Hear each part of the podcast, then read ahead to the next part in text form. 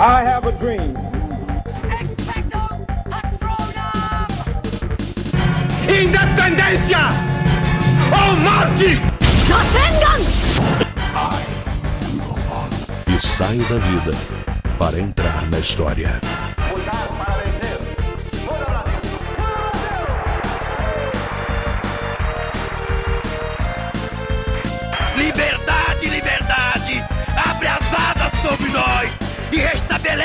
Nesse país as eleições diretas para que o nosso povo possa ter o direito à sobrevivência.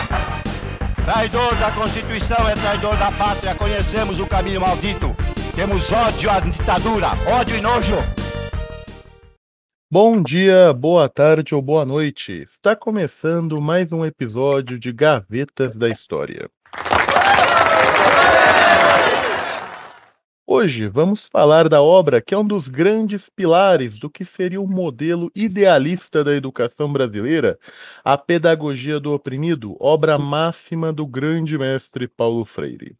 Vamos conversar um pouco sobre quem foi Paulo Freire, quais foram suas contribuições para uma educação mais inclusiva às grandes massas em escala global, quais são os principais pontos defendidos pela pedagogia do oprimido e por que o homem que é considerado como patrono da educação brasileira tem a sua figura e as suas ideias tão perseguidas no cenário social e político do Brasil contemporâneo. Aqui é o Daniel Garcia e Paulo Freire sempre viverá em suas ideias. Em busca da liberdade e autonomia, nós vamos debater hoje. Fala pessoal, aqui é o Marcos mais uma vez para esse episódio. É com imenso orgulho que vamos apresentar Paulo Freire para todos. E é claro, sempre visando a conscientização e a libertação do sujeito histórico. Muito bem, pessoal.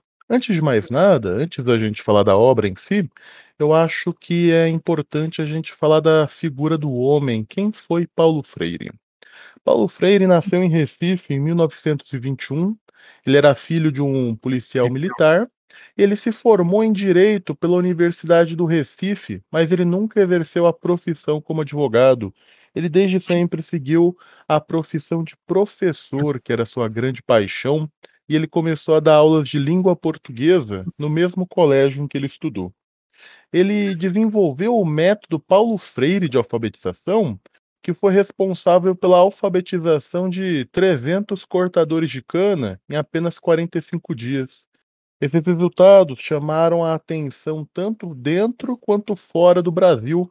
Ele passou a receber apoio do governo Goulart para implementar o seu método de alfabetização pelo país todo, mas teve o seu trabalho interrompido em 1964 pelo golpe militar. Paulo Freire foi considerado como insurgente, ele foi preso por mais de dois meses e depois ele acabou sendo exilado. Ele continuou desenvolvendo seu método de alfabetização por anos na Bolívia, no Chile, e foi durante o exílio chileno que ele publicou em 1967 o seu primeiro livro, A Educação como Prática de Liberdade, que lhe rendeu um convite para ser professor visitante na Universidade de Harvard, nos Estados Unidos. No ano seguinte, ele publicou a sua maior obra, que é a Pedagogia do Oprimido, que foi publicada em diversas línguas, como inglês, o espanhol, o hebraico, mas no por... em português acabou demorando alguns anos. Foi publicado na metade dos anos 60, dos anos 70 aqui no Brasil, perdão, porque Paulo Freire ainda era visto como um insurgente e inimigo do governo militar. Em 1980, ele retornou ao Brasil após a anistia, ele se filiou ao Partido dos Trabalhadores da cidade de São Paulo e atuou como supervisor do programa do partido para alfabetização de adultos entre 1980 até 86.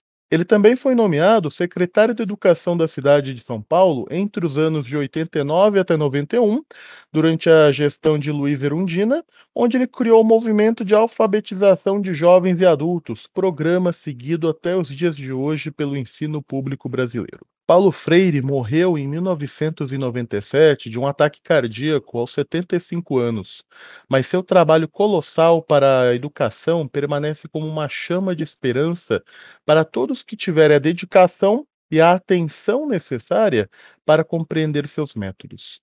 Esperança essa para uma sociedade mais igualitária e humana, onde, nas palavras de Paulo Freire, seja menos difícil amar ao próximo. Eu acho que é muito importante a gente conhecer o autor, o nome por trás de uma obra, seja quando a gente trabalha com a literatura, quando a gente trabalha com a educação ou com qualquer área das ciências que seja, porque permite que a gente consiga visualizar a origem de certas ideias, consiga identificar a visão de mundo presente nas palavras. E aqui, com essa breve introdução que eu dei à vida do Paulo Freire, a gente consegue ver que ele era uma pessoa de origem humilde, classe média, filho de policial, o que para mim acaba sendo. me chamou bastante atenção, já que ele é tão criticado como um transgressor, como se ele estivesse indo contra a sociedade dos bons costumes, né?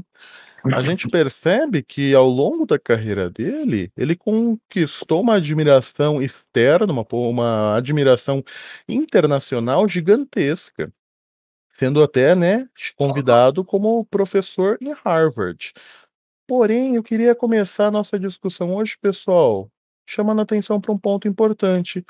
Por que que Paulo Freire não tem ainda mais hoje em dia, de uns bons sete anos para cá, isso cresceu bastante, por que essa perseguição com a figura de Paulo Freire? Por que essa caça às bruxas com as palavras de Paulo Freire?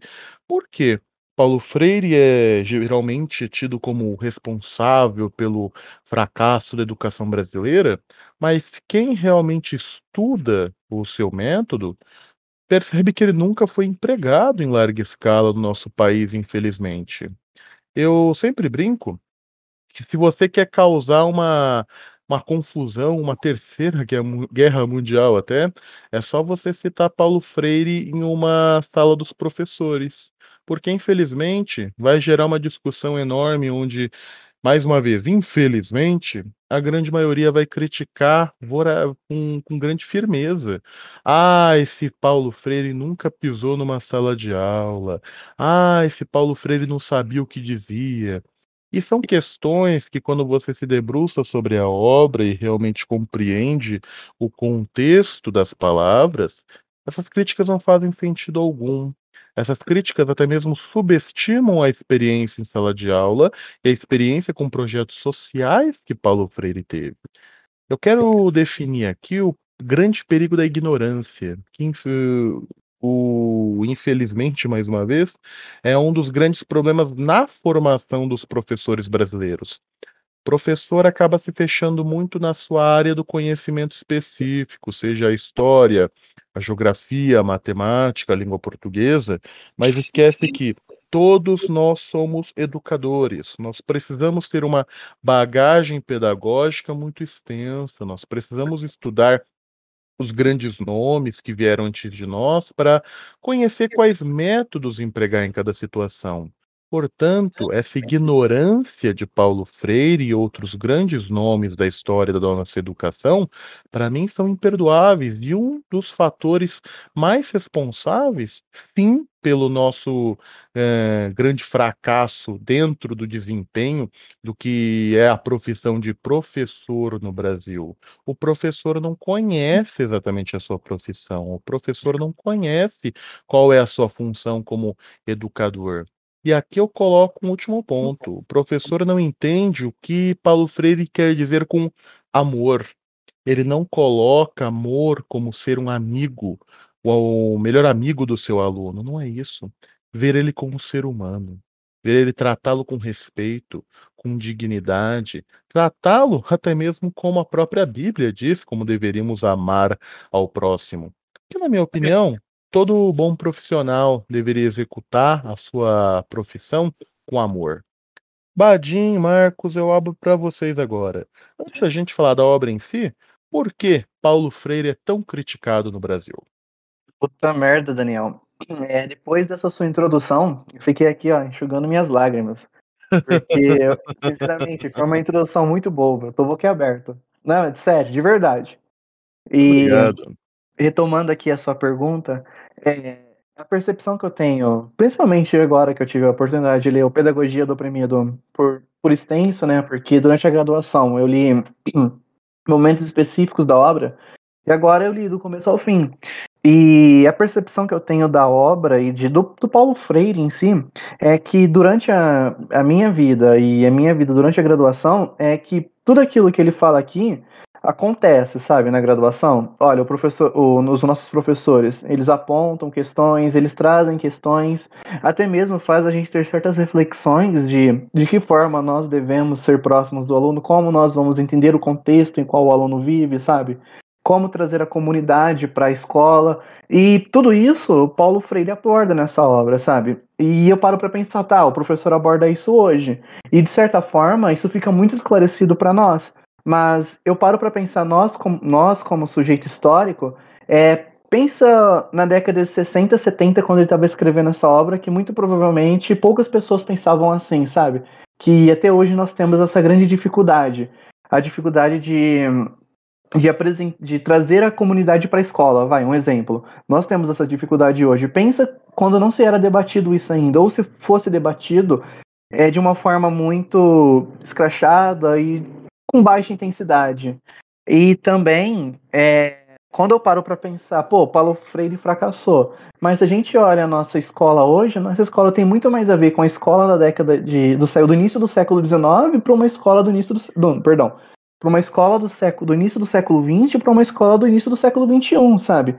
Então, agora com a pandemia, que a gente está introduzindo a tecnologia, mas ainda está capengando para conseguir introduzir a tecnologia de uma, de uma forma é, boa, vamos colocar assim, boa, boa para os, os estudantes em si, e ainda assim a gente acusa o pobre do Paulo Freire, onde nós nem conseguimos trabalhar com uma, sabe, trabalhar o contexto da obra, trabalhar o que ele trabalha na obra no nosso cotidiano, sabe? Porque tem muita, e como você mesmo disse, tem muito professor, muito sujeito da área de educação que não conhece. E se conhece, parece que leu só a, capa, a orelha do livro, sabe? Não, não pegou para ler toda a obra, não pegou para refletir sobre a obra. Porque quando Paulo Freire fala de revolução, eu não sei vocês, mas qual o tipo de revolução que vocês pensam? Eu penso a revolução a partir da educação, sabe? A mudança a partir de baixo.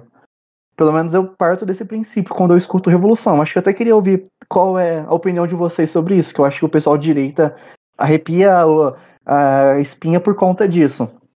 E até mesmo a classe média, né? Pensando no manifesto com a classe média, que é só, só, uma, só ela é um, é um meio conservador, mas para conservar os seus direitos, como falam no manifesto. E até por isso eu penso, como, como culpar o Paulo Freire se nós não conseguimos implantar em larga escala o que ele fala no próprio Pedagogia do Oprimido, sabe? Eu acho, eu penso, eu, pelo menos atualmente eu penso isso nesse momento. Não sei o Marcão e não sei você, Daniel. É... Perdão, eu ia falar se o Marcos queria falar. Pode falar então, Marcos. Cara, muitas coisas a, a se falar aqui. Eu não sei se eu me considero um ingênuo, pensar que eles não leram Paulo Freire, por isso que eles não aplicam, ou se eles leram e não compreenderam, ou se eles leram, mas não conseguiram, é, o que Paulo Freire mesmo fala, conciliar a teoria com a prática, a própria praxis é difícil compreender. Claro, é, certo ponto observamos e também até simpatizamos com alguns professores que às vezes se depara com uma realidade muito complexa e não consegue conciliar a teoria com a prática. Isso ocorre, eu não vou é, apedrejar nenhum professor por não aplicar o método Paulo Freire, mas eu considero o método Paulo Freire muito mais plausível com a realidade da sociedade brasileira em seus diversos aspectos do que qualquer outra teoria, porque ela possibilita a adaptabilidade de várias realidades.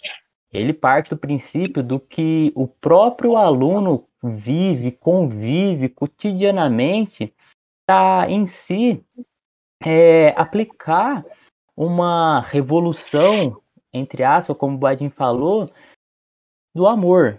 Às vezes é piegas. Pô, o cara tá falando de amor educação, esse cara tá arrumando. Não, não é isso. O Paulo Freire mesmo fala que a revolução é através do amor para a libertação. Ele fala que é historicizar a própria realidade do aluno, fazer com que o aluno sinta e faça parte da história. Sem isso não é, tipo, sem isso não é educação. Marx mesmo fala, existe muito de Marx em Paulo Freire. É, eu falei para meus amigos aqui que eu ia falar no próximo episódio, mas não tem como falar de Paulo Freire sem Marx.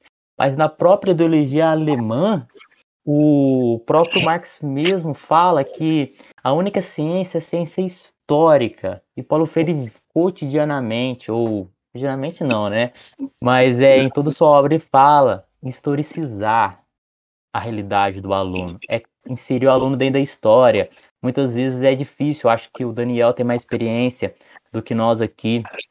Vai falar de um, uma língua, outra língua para o aluno brasileiro, o aluno vai falar por que, que você está falando, por que, que eu devo, Daniel, por favor, porque eu devo aprender inglês, Daniel, para que, que eu devo aprender? É claro, Daniel, como um bom professor, ele vai explicar para o aluno, vai fazer com que o aluno ache significância no aprendizagem do Daniel. Mesma coisa, corre, ah, vou ensinar a Revolução Francesa para o aluno de Santa Cruz da Esperança, cidade pequena do interior paulista. Para que que eu vou aprender Revolução Francesa, Deus?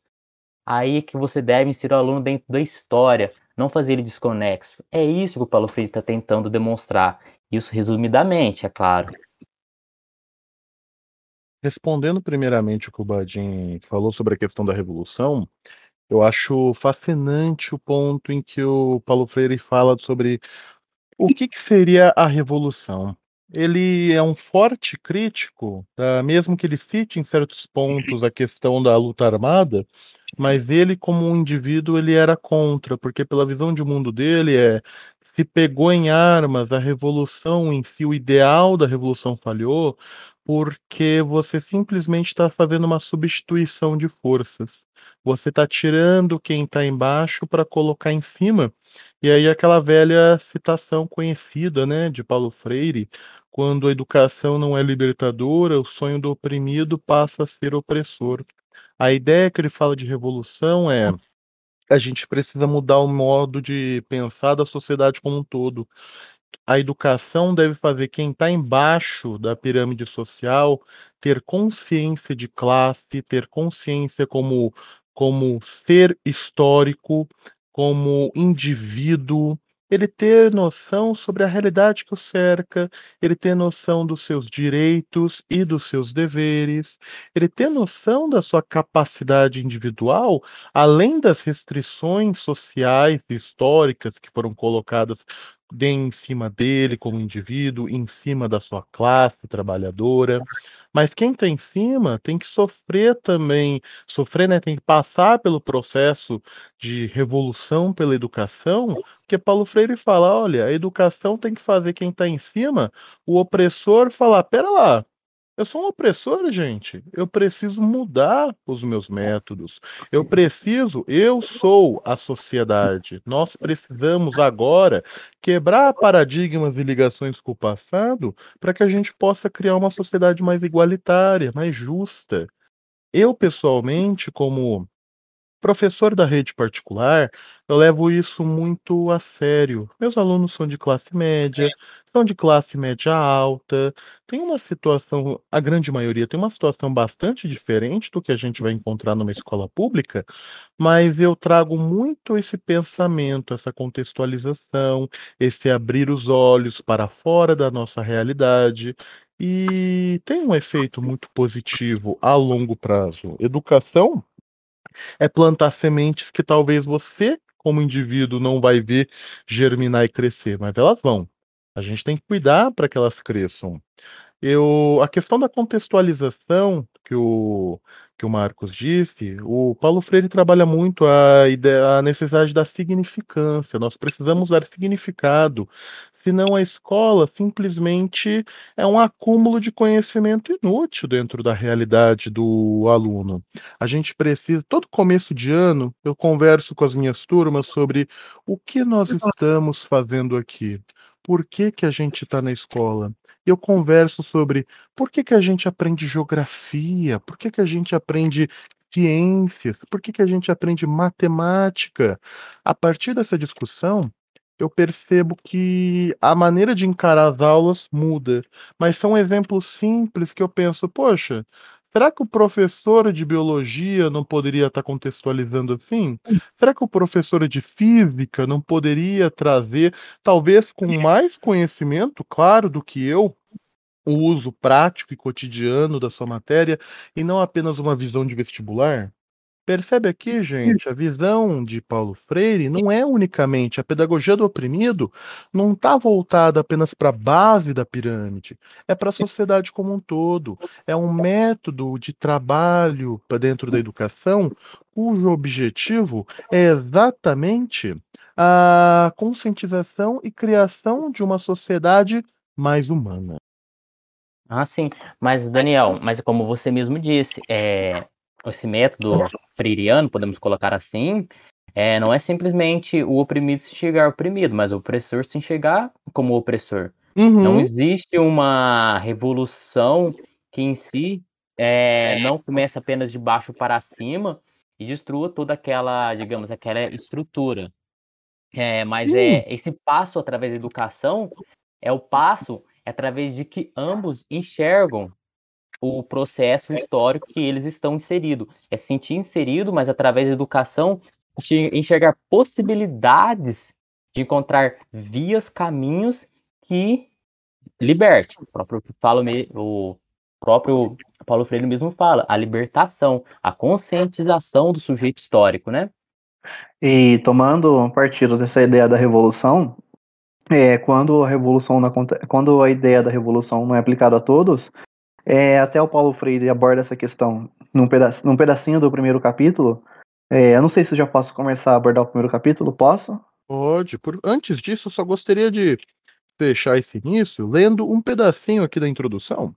Então, claro, Daniel. Um cara que define bem o que, que é alfabetizar para Paulo Freire. Quando a gente fala de alfabetizar, a gente pensa apenas no B, A, B, B, B, mas é toda uma uma estrutura de visão de mundo. Alfabetizar é ensinar o indivíduo a se colocar dentro de uma sociedade já existente e tirar uma venda que estava nos seus olhos para, olha, essa sua situação vem lá de trás. É fazer ele ter, um, um, ter uma noção histórica, é fazer ele ter uma consciência consciência social, eu acredito que muitas críticas de Paulo Freire vêm porque ele cita bastante Marx, né? E Marx é o bicho-papão, né? Como muitas vezes é considerado. Mas um ponto importante que ele fala é: Paulo Freire cita, Marx não criou a noção de consciência de classe, isso já era usado anteriormente por outros acadêmicos para explicar a questão das relações sociais entre diferentes camadas. O que Marx fez foi explicar, uh, usar a questão da luta de classes como um fator histórico, para que a gente possa encarar a história em si. O Paulo Freire defende muito, dentro do pensamento marxista, a necessidade de que o indivíduo precisa de consciência de classe. A consciência de classe que é conquistada por meio da alfabetização, que é conquistada por meio da educação, é enxergar a si e a enxergar ao próximo também dentro desse contexto que é a nossa vida. Eu vou ler o trechinho. Nesse sentido, alfabetizar-se não é aprender a repetir palavras, mas a dizer a sua palavra, criadora de cultura. A cultura letrada conscientiza a cultura. A consciência historiadora automanifesta a consciência, sua condição essencial de consciência histórica. Ensinar a ler as palavras ditas e ditadas é uma forma de mistificar as consciências, despersonalizando-as na repetição. É a técnica da propaganda massificadora. Aprender a dizer a sua palavra é toda a pedagogia e também toda a antropologia. Para quem gosta de Paulo, para quem gosta de antropologia, quem se interessou na faculdade por antropologia, Paulo Freire é um prato cheio. Existe muita questão da pesquisa de campo, do que, que é o ser humano dentro do pensamento da alfabetização de Paulo Freire. E aqui ele está falando, olha, ensinar seja um adulto, e a gente pode ver isso também com crianças. Claro que com a criança a gente tem certas repetições, mas a gente precisa ensinar também a expressar as ideias que tem dentro de si, ainda mais o adulto. Eu preciso, um adulto que está sendo alfabetizado, incentivá-lo a falar o que, que você sente, qual é a sua realidade. Senão eu estou apenas depositando ideias, depositando conceitos, e essa propaganda, essas ideias de propagandistas são inimigas exatamente da criação de uma sociedade mais igualitária, que um ponto muito defendido por Paulo Freire é a gente não deve fazer propaganda, a gente não deve tomar uma liderança revolucionária como se fosse um salvador.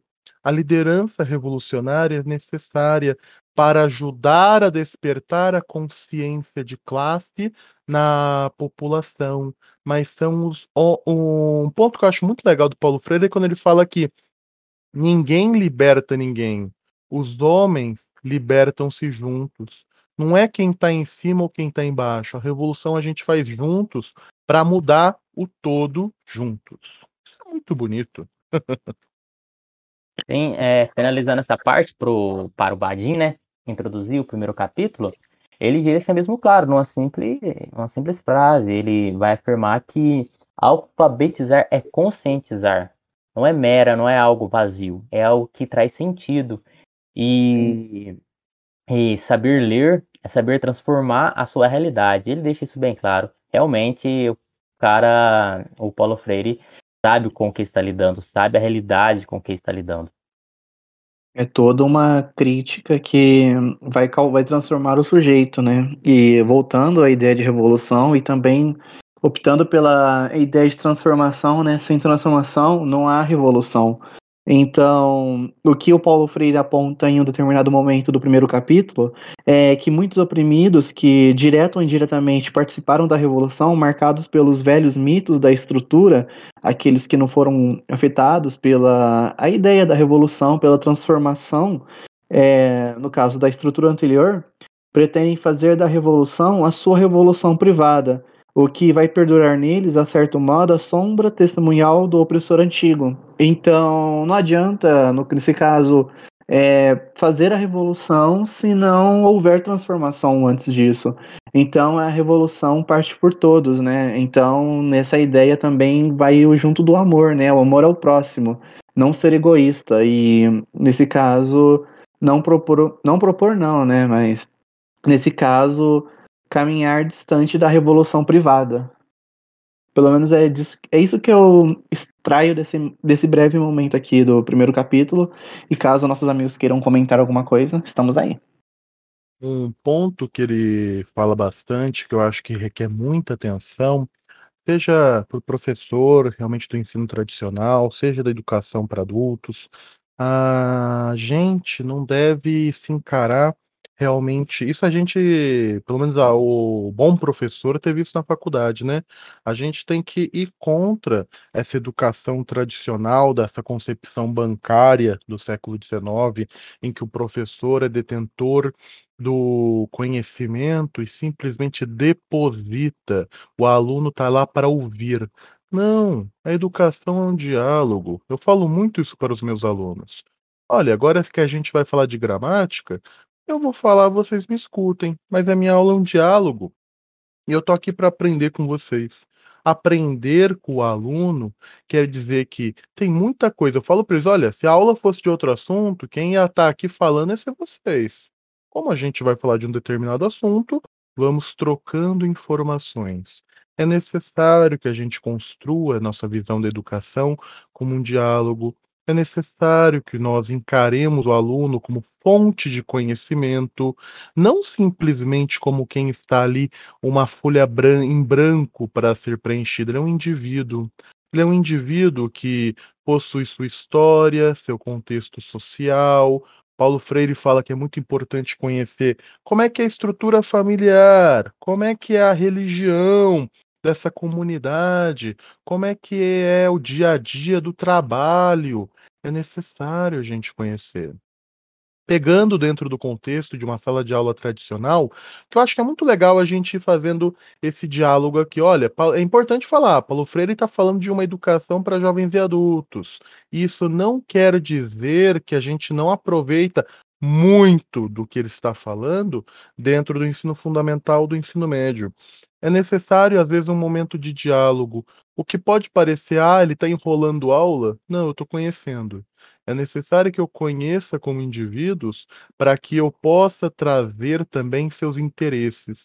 Um ponto mais adiante do livro que Paulo Freire fala é a necessidade de a educação deve abranger os interesses, as expectativas, as visões de mundo do indivíduo é, não é centrada 100% na sua visão de mundo, é necessário ampliar. Mas eu tenho que tratar a sua realidade. Por que, que eu faço isso com a molecada de escola mesmo? Pô, o que, que eles gostam? Eles gostam de anime? Eles gostam de videogame? Vamos trocar uma ideia. Música? Vamos trocar uma ideia. Coloca algo do tipo numa prova, prepara um slide diferente, prepara uma atividade diferente. Hoje eu dei as minhas aulas usando bandeira do Naruto, porque eu sei que os meus alunos gostam, e isso muda a percepção do que eu tenho a compartilhar naquele momento. É necessário que a gente tenha essa visão mais abrangente e entender que o nosso papel como professor não é só falar, mas é ouvir e aprender muito com os nossos alunos também.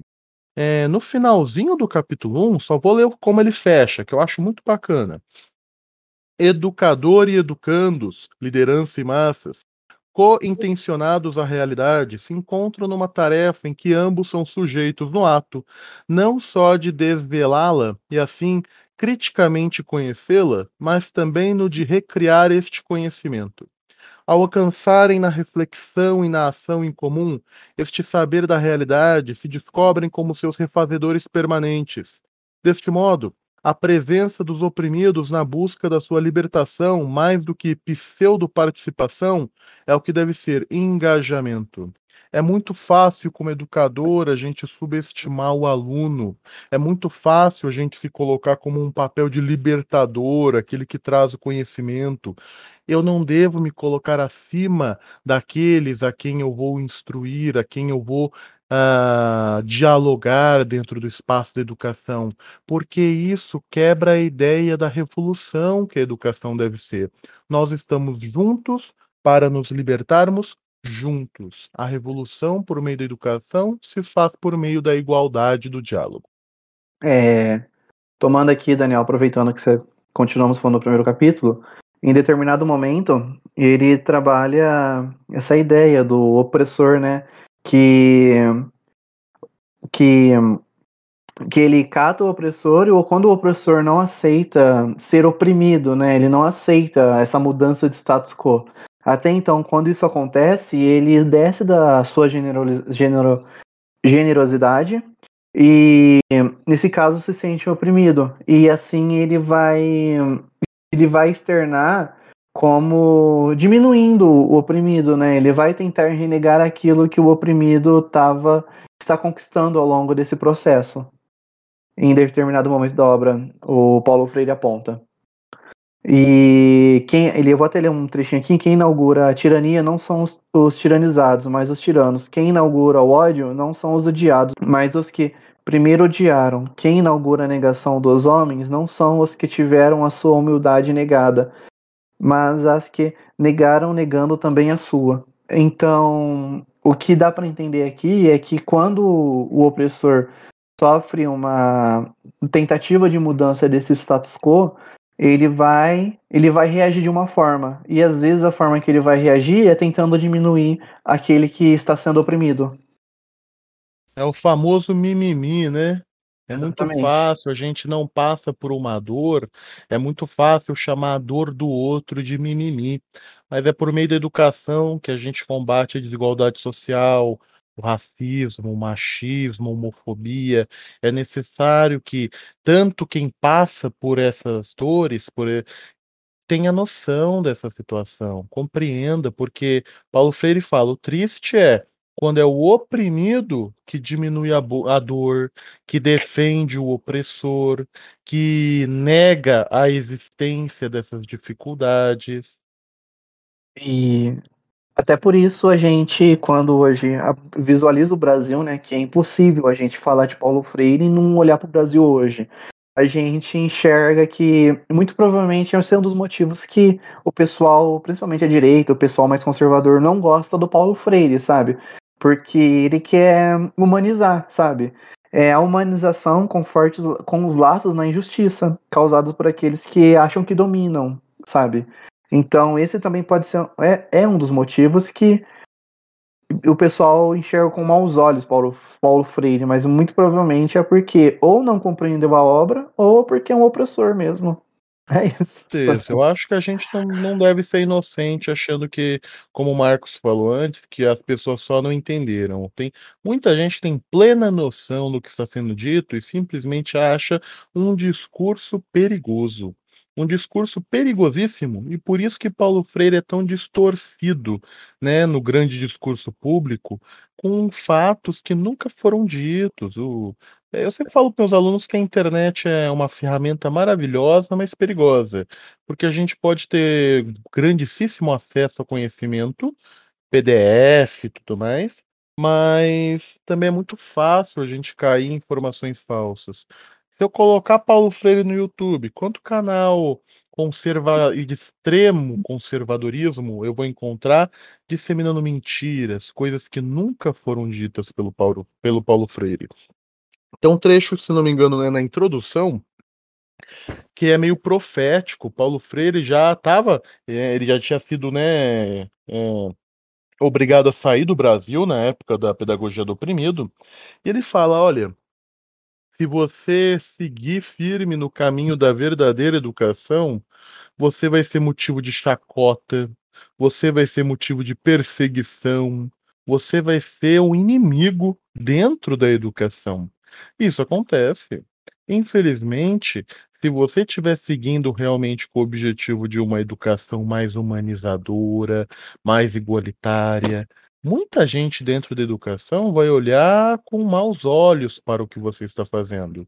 Mas ele fala: siga firme dentro do seu, tendo em mente o seu objetivo, o nosso objetivo, que é uma sociedade mais igualitária, mais justa, mais humana. Ô, Daniel, é, aproveitando aqui a sua fala, eu lembrei de um outro trecho do texto do Paulo Freire, é logo à frente, depois desse momento. Eu vou estar lendo esse trecho porque ele combina muito com o que você falou e com essas pautas alucinadas, sabe? Como racismo reverso, é, e essas outras pautas alucinadas que sempre aparecem por aí e a gente fica boquiaberto. É, mas, mas o que ocorre ainda quando a superação da contradição se faça em termos autênticos, com a instalação de uma nova situação concreta, de uma nova realidade inaugurada pelos oprimidos, que se libertam e que os opressores de ontem não se reconhecem em libertação, pelo contrário, vão se sentir-se como se realmente estivessem sendo oprimidos. Então, pelo que eu entendo aqui, é que quando o oprimido hoje consegue alcançar algum tipo de é, libertação, algum tipo, até mesmo uma voz, consegue ter voz, aquele que oprimia vai se sentir oprimido, sabe? E é muito que a gente acaba visualizando hoje. É, a gente acaba visualizando isso de fato, de, de formas gerais, em muitos discursos, até como o nosso presidente acabou sendo eleito, sabe? Em muitas situações a gente acaba vendo, visualizando essa ideia de que, ó, o racismo reverso, sabe? Essas pautas muito absurdas que a gente acaba observando no, no dia a dia cotidiano, no nosso cotidiano. É, o Daniel e o Badim, é, eles pontuaram que hoje quem está no poder se sente oprimido ao ser, é, digamos, desmistificado, até mesmo é, desnudado diante da realidade que impera. Né? A realidade sempre vai imperar é, diante de discursos alucinados. Beleza. Mas aí, saindo um pouco do primeiro capítulo, acho que é necessário falar, ler esse ponto que o Paulo Freire adiante ele vai falar sobre o mito. Tipo, é, aqueles que estão no poder incessantemente afirmarão, digamos, mitos. Mitos. É, o que é o mito, né? Mas aí tudo bem. Vamos lá. É, Paulo Freire vai falar o, o seguinte: é, para se manter no poder, pessoas que sempre procuram desumanizar é, os oprimidos, eles vão inventar mitos, é, mentiras, né? Fake news. É, aí ele vai começar a falar. Madeira de piroca. Madeira de piroca. É, é o seguinte: o mito, por exemplo, de que a ordem opressora é uma ordem de liberdade, de que todos são livres para trabalhar onde queiram.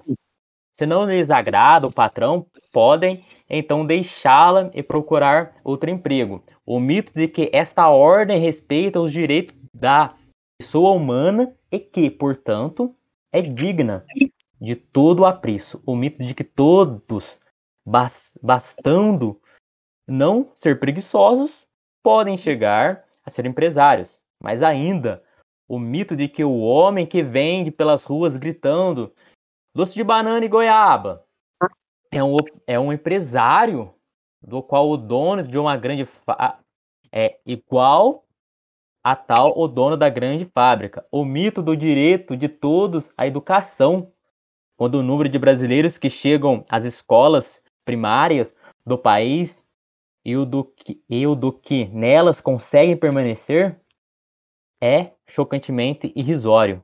O mito da igualdade de que a classe, quando o sabe com quem está falando, é ainda uma pergunta dos nossos dias. Aí, posteriormente, vai falar outros mitos, né? Mas aqui, só esse ponto, ele já deu tapa na cara de, putz, de muitas pessoas, de muitas pessoas. Eu acho que justamente por isso, por essas ideias revolucionárias, no sentido de que quebra o status quo, o pensamento que está ali é, imperando, é, eu acho que por esses motivos é que Paulo Freire não é lido nas escolas. Nossa, Marcos, esse trecho aí eu achei um dos mais fortes do, do livro. Um Cara, e é tão cara. atual. Aqui, só para fechar essa chave de pensamento, acho bem interessante o seguinte ponto, que é o quê? É, dizer isso hoje é loucura. Fora que vai ser taxado de comunista. Isso é óbvio, tudo bem, é taxado de comunista, mas saindo desse pensamento mais extremo. Falar a seguinte frase, igual ele disse aqui, o mito de aquele que está vendendo doce de banana e goiaba é um empresário ou um, um potencial, um empresário em potencial a se tornar. Falar que isso é besteira é a gente que está saindo da realidade. Você pode ter certeza disso. A gente vai ser considerado, você é louco, insano, você está saindo da realidade. E por isso que o processo de historicizar, como ele fala, ou trazer a consciência ao sujeito que está sendo oprimido e não enxerga essa opressão, é fundamental. É um exercício árduo, na minha opinião. Não é um exercício fácil, não é de forma alguma um exercício fácil, mas, acima de tudo, é um exercício necessário. Acho que é necessário historicizar. Por isso que uma explicação de meros cinco minutos ou uma explicação de bate-papo não é o suficiente. E por isso que o, local, o locus desse processo é a escola é a escola. Não tem como não ser a escola. E como o Daniel disse, é um processo a longo prazo. Sem isso, acho que é impossível é, ocorrer a transformação dessa realidade. É a longo. E... Pode falar, perdão. E por isso devemos ler Paulo Freire, pessoal. Também tem esse motivo aí. Pode continuar, Daniel. Eu só ia cortar o marcão. É um processo muito a longo prazo, porque mesmo entre com o contato com o aluno, a gente vai ter uma resistência, porque, como o Marcos falou com esse trecho fortíssimo aí da obra, é, a propaganda, né, os mitos criados são a grande ferramenta de manutenção de um sistema opressor dentro de uma sociedade. É a criação dessas ideias do que é certo e o que é errado, o que pode e o que não pode. Pegando essa ideia, nossa, pega essa coisa do vendedor de doce ser um empresário, é a mesma coisa que falar que um cara que faz Uber, um cara que, que é, faz entrega do, do iFood é um empresário também, é um empreendedor. É, e eu já escutei muito esse discurso, inclusive já ouvi de pessoas que que empregam a sua força de trabalho nesses meios que, quando a gente analisa, são extremamente exploratórios. O, a gente vai ter muita resistência, porque é colocado desde a infância certos conceitos de certo e errado, o que, que é qualquer coisa que é ligado a, ah, mas isso é comunista. A gente vai escutar isso de alunos que não fazem a menor ideia do que é um comunista. Mas é com paciência, é com é ouvindo, é por meio do diálogo e não da imposição, do respeito humano, que a gente pouco a pouco consegue, eu acredito sim, a gente consegue quebrar muros, a gente consegue derrubar gigantes por meio da educação. Ô, Daniel, acompanhando essa ideia de que nós conseguimos quebrar gigantes, tem um momento aqui do primeiro capítulo também, é que aí ele fala sobre as fatalidades, e quando nós não conseguimos enxergar concretamente esse opressor, é, a gente acaba culpando o destino, culpando, ah, faz parte, sempre foi assim, sempre vai ser assim. E tem um trecho aqui, ó, este, fatalismo às vezes dá impressão em análises superficiais da, de docilidade, como caráter nacional, o que é um engano. Este fatalismo alongado em docilidade é fruto de uma situação histórica e sociológica, e não um traço essencial da forma do ser do, seu, do, ser do povo. É, quase sempre esse fatalismo está, se, está referido ao poder do destino, ou da sina, ou do fado, sabe? Então sempre vai ser assim, sempre foi assim, é, faz parte, não tem como mudar. É, potências, potenciais irremo, irremovíveis, ou uma distorcida visão de Deus dentro do mundo mágico ou místico, é, em que se encontra consciência oprimida, sobretudo camponesa. É, aqui, camponesa visualizando o momento que a obra foi feita é, por, pelo Paulo Freire, claro.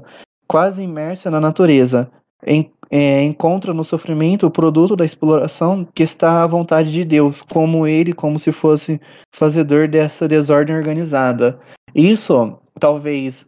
Quando eu li isso daqui, eu tive a referência do. Tal, é, não tem acho que muito a ver, mas eu tive a referência do Bruno Covas, o prefeito de São Paulo. É, que aquilo ali é uma irresponsabilidade política, se parar para pensar. O cara tinha um câncer terminal e mesmo assim se elegeu, sabe, prefeito de São Paulo. E agora a gente está com esse prefeito hoje, onde ele propõe a abstinência sexual para como método anticonceptivo, sabe? E isso, olha só como a gente, pensando nessa situação, a gente acaba levando para a escola, sabe? Para a comunidade. É, tanto porque é um, são, é, é complicado falar disso hoje, porque muitas pessoas não entendem, não aceitam, pensam que se vou falar de método conceptivo, vai falar de sexo, sabe? Vai falar como transar, vai falar, vai pensar um monte de absurdo, sendo que não é isso que se trabalha em aula de educação sexual. E tantos outros temas, outros temas. E uma situação. E quando você se questiona, ah, faz parte, foi porque Deus quis, sabe? Se a gente acaba criticando o sujeito que ia votar no Bruno Covas, ele acabava achando que a gente estava esperando o pior pro cara, entende? Então, essa fatalidade é interessante como ver como o Paulo Freire, nesse momento da história, ele aborda essa questão e a gente consegue ainda visualizar essa permanência, sabe? É muito interessante. Eu acho muito Sim. sério esse ponto que ele fala realmente da questão da religião, que ele fala que o discurso do, da vontade divina é muito empregado pelas, pelas dos opressores, porque é muito fácil de manipular o oprimido se você simplesmente conscientiza ele com vontade de eu estou aqui por vontade divina, ou você sair daí vai contra a vontade de Deus. É um dos vários discursos que podem ser empregados. É, também aqui abordando um trechinho do capítulo 2 aqui do Pedagogia do Oprimido, é, eu tive um breve, uma breve ideia do que acho que o Paulo Freire acerta, sabe? Quando ele vai, ele começa a fazer, ele, esse livro aqui é escrito na década de 70, década de 70, 60, e a gente para para pensar e pô, qual seria a mentalidade dessas pessoas da época, sabe? Qual é a construção? E isso daqui é revolucionário. E hoje ele acerta o que aconteceu na tentativa dos governos petistas, né? Aonde tem um trechinho aqui que eu vou estar tá lendo e seria legal se vocês comentassem alguma coisa, tá, pessoal? É, a sociedade revolucionária que mantenha a prática da educação bancária é, ou se equivocou nesta manutenção ou deixou morder pela desconfiança e pela descrença nos homens.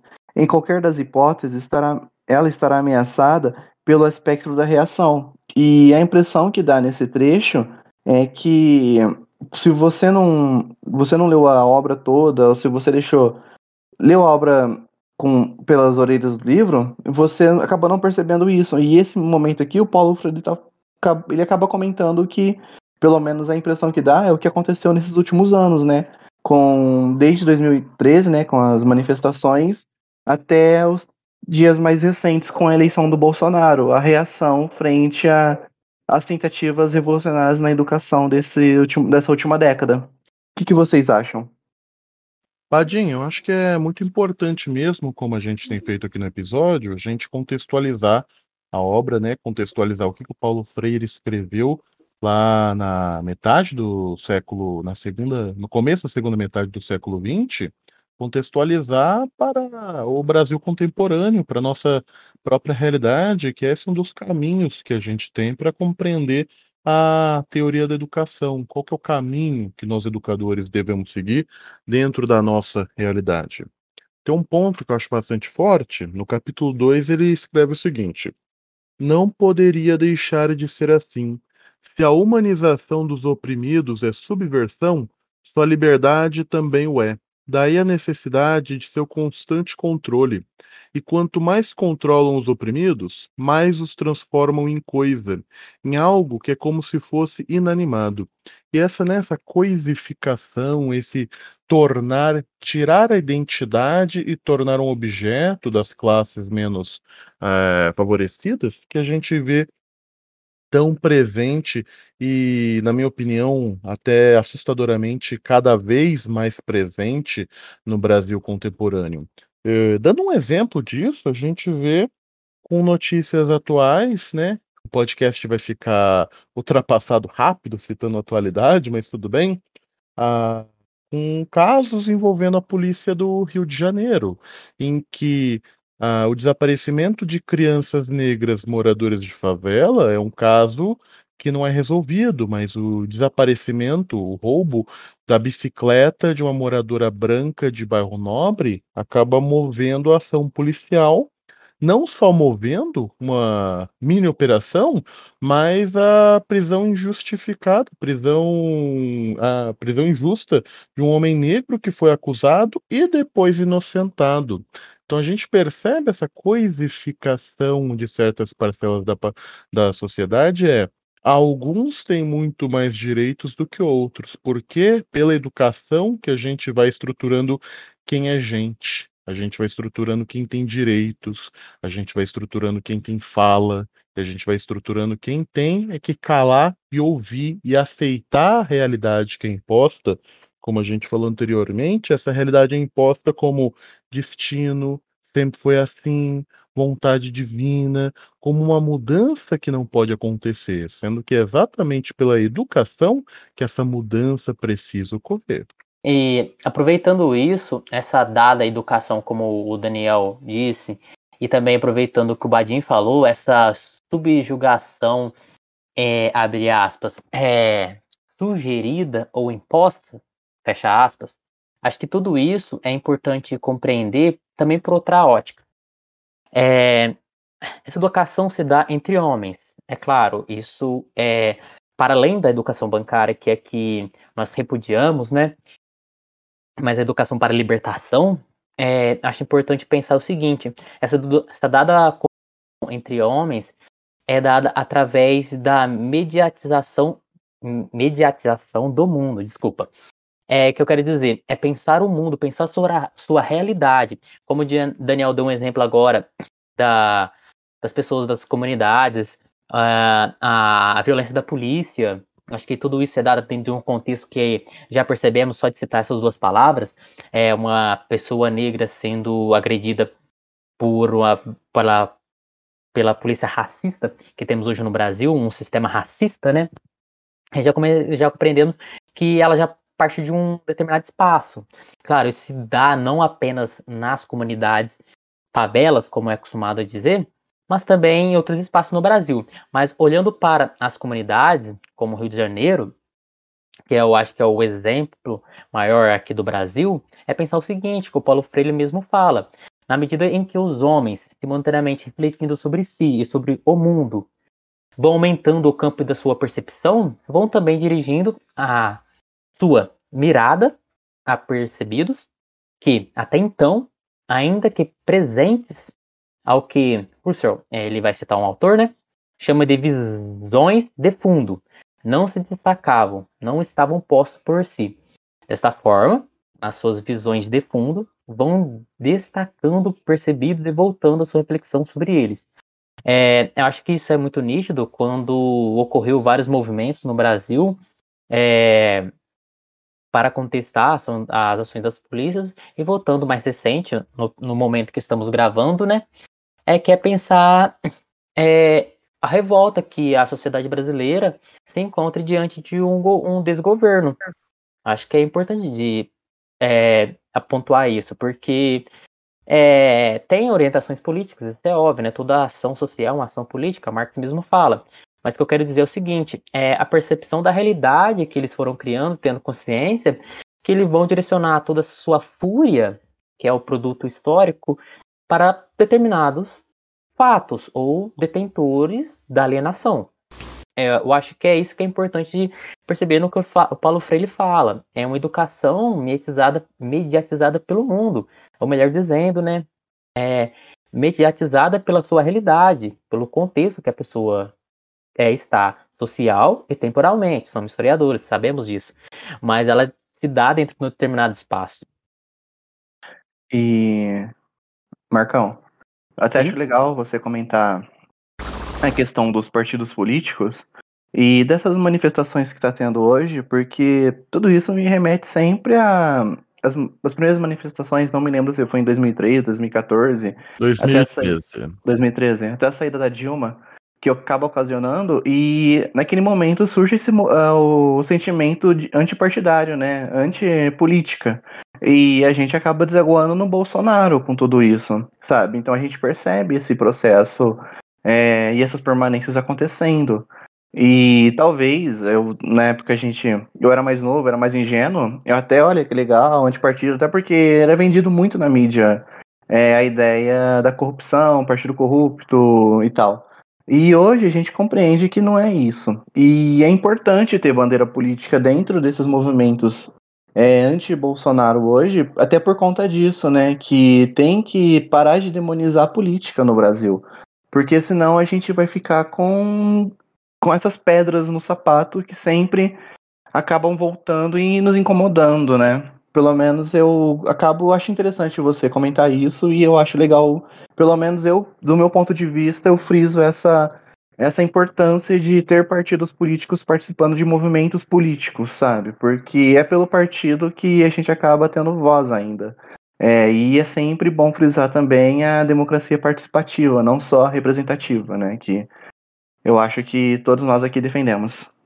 É, só complementando o que o Leonardo disse, é sempre bom pontuar ah, no final da sua fala a questão da, da própria atuação do popular.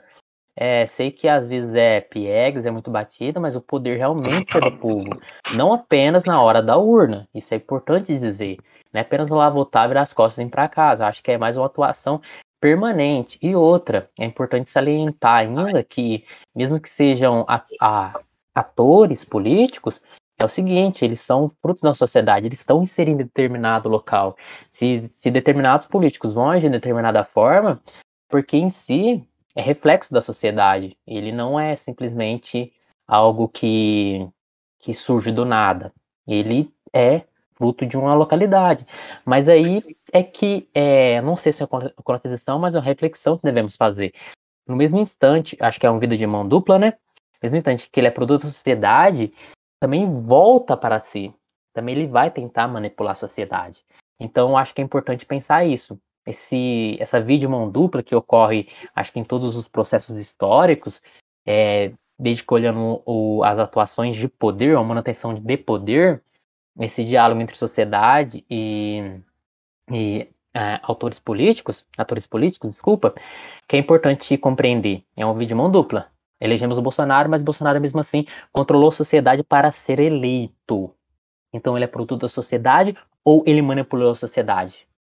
Entendeu? Ah, acho que é complexo e é necessário pensar nisso. E, meus amigos, a gente deságua num dos pontos que é mais importante, um dos pontos mais importantes da obra do Paulo Freire, que é exatamente o diálogo, né? O que ele chama da dialogicidade junto com o indivíduo, que é exatamente o professor não é um detentor de conhecimento, como a gente conversou anteriormente, o professor é um instrumento de transformação social mas não acima do povo, junto ao povo, como parte do povo. E é sobre o diálogo, eu vou ler um trecho aqui de Paulo Freire. Não é no silêncio que os homens se fazem, mas na palavra, no trabalho, na ação-reflexão. Que é dizendo a palavra com que, pronunciando o mundo, os homens o transformam. O diálogo se impõe como caminho pelo qual os homens ganham significado enquanto homens. O diálogo dentro da educação deve trazer a realidade do indivíduo para ser familiar, mas mais importante, para ele ter significado. Dentro desse significado, a gente tem que trazer também uma contestação, a gente tem que trazer um pensamento, uma questão, uma reflexão, para deixar com a pulga atrás da orelha, para sempre ter aquela ideia do será? Poxa, nunca pensei nisso, nunca havia visto essa situação ou a minha situação, a minha realidade a partir dessa perspectiva. Paulo Freire, no começo do livro, fala um ponto que espero não ter citado ainda aqui no programa, que ele fala: olha, o professor, o educador que opta em trabalhar com o diálogo vai sofrer muito, principalmente junto aos outros professores, ele vai ter uma resistência muito grande. Ele vai ser é, ridicularizado, ele vai ser até me questionado, ele vai ter uma resistência dentro da sala dos professores, e isso é uma realidade que a gente encara cotidianamente. Paulo Freire, todo mundo acha que é especialista, né? No, em toda a sala dos professores do Brasil, mas quem realmente se debruçou na obra para entender o que, que é o diálogo, para entender o que é o respeito, para entender que o amor ao indivíduo não é um amor inocente, mas um amor como eu estou vendo um igual. Eu estou vendo um semelhante, eu devo respeitar ele e tratar o meu trabalho uma, de uma forma edificante junto a esse indivíduo. E um dos pontos mais importantes dentro desse diálogo, ele afirma: esse diálogo tem que ser exatamente com iguais se eu me coloco acima daqueles com quem estou dialogando e aprendendo junto, essa revolução por meio da educação, essa mudança social não acontece. Só estou mudando as estruturas de poder. Essa descoberta, essa libertação precisa ser feita de um igual junto a outro igual. Os homens libertam os homens juntos. Eu vou ler um trechinho que exemplifica bem essa divergência, essa diferença de como que deve ser o diálogo.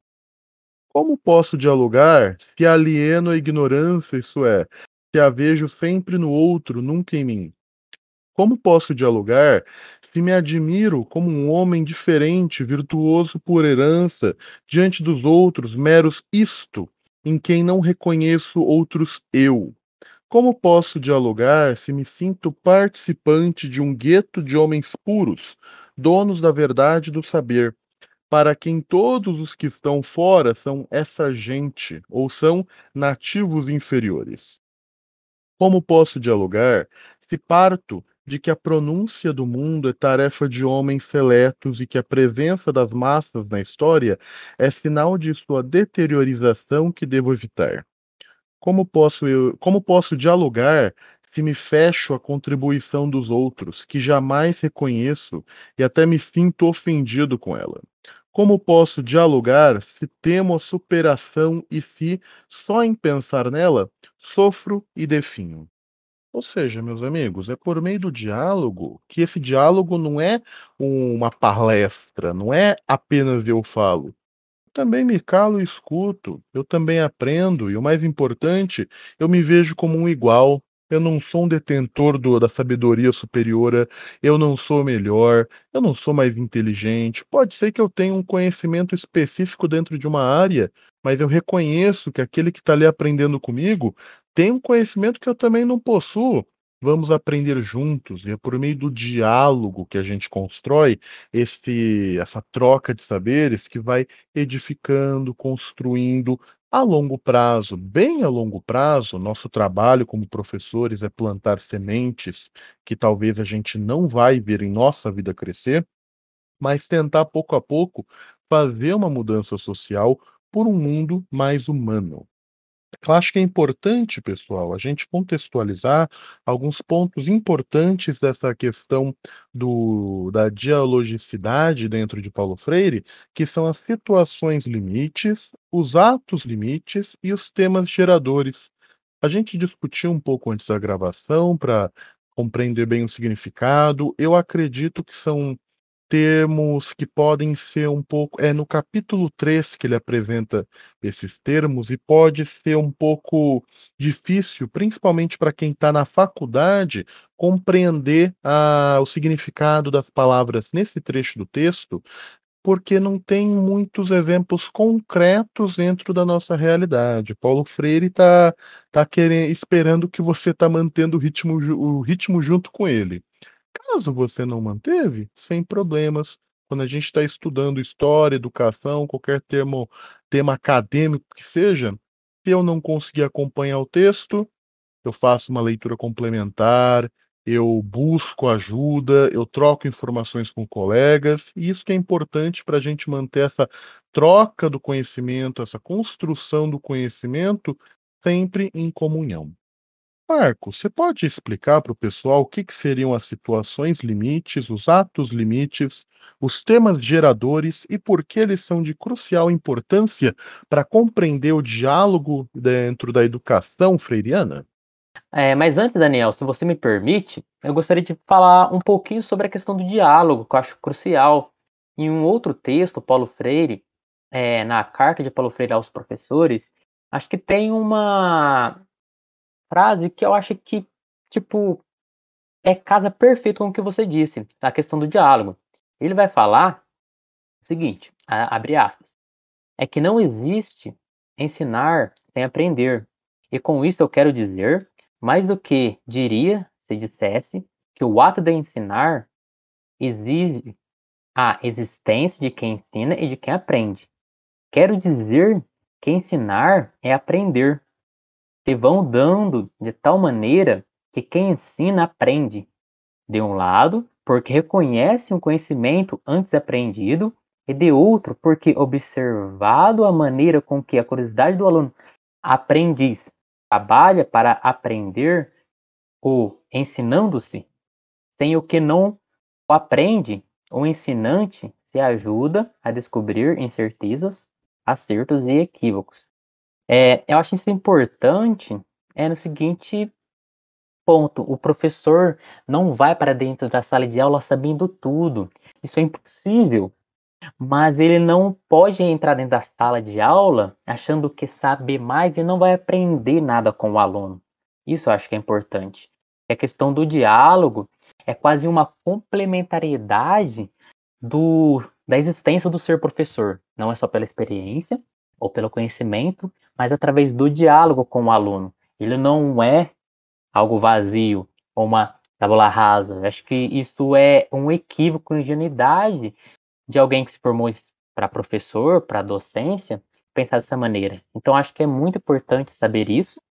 E através do que o Daniel disse, é sempre através do diálogo que se constrói o conhecimento. Perfeito, Marcos. Esse documento que o, que o Marcos falou, a carta de Paulo Freire aos professores, ela possui umas 10 páginas mais ou menos, é um documento curtinho, extremamente inspirador para para qualquer um que trabalha ou se interessa com a educação, recomendamos bastante a leitura. Em determinado momento aqui da obra, o Paulo Freire, ele frisa muito uma coisa incrível, sabe? Sensacional. E diria que isso é revolucionário, porque é, até então parece que não se tinha, sabe? Que é o diálogo. E olha só o diálogo.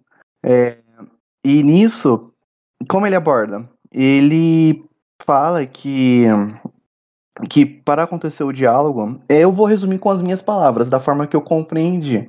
É, você precisa compreender a realidade. É, E como você compreende a realidade? Envolvendo a comunidade.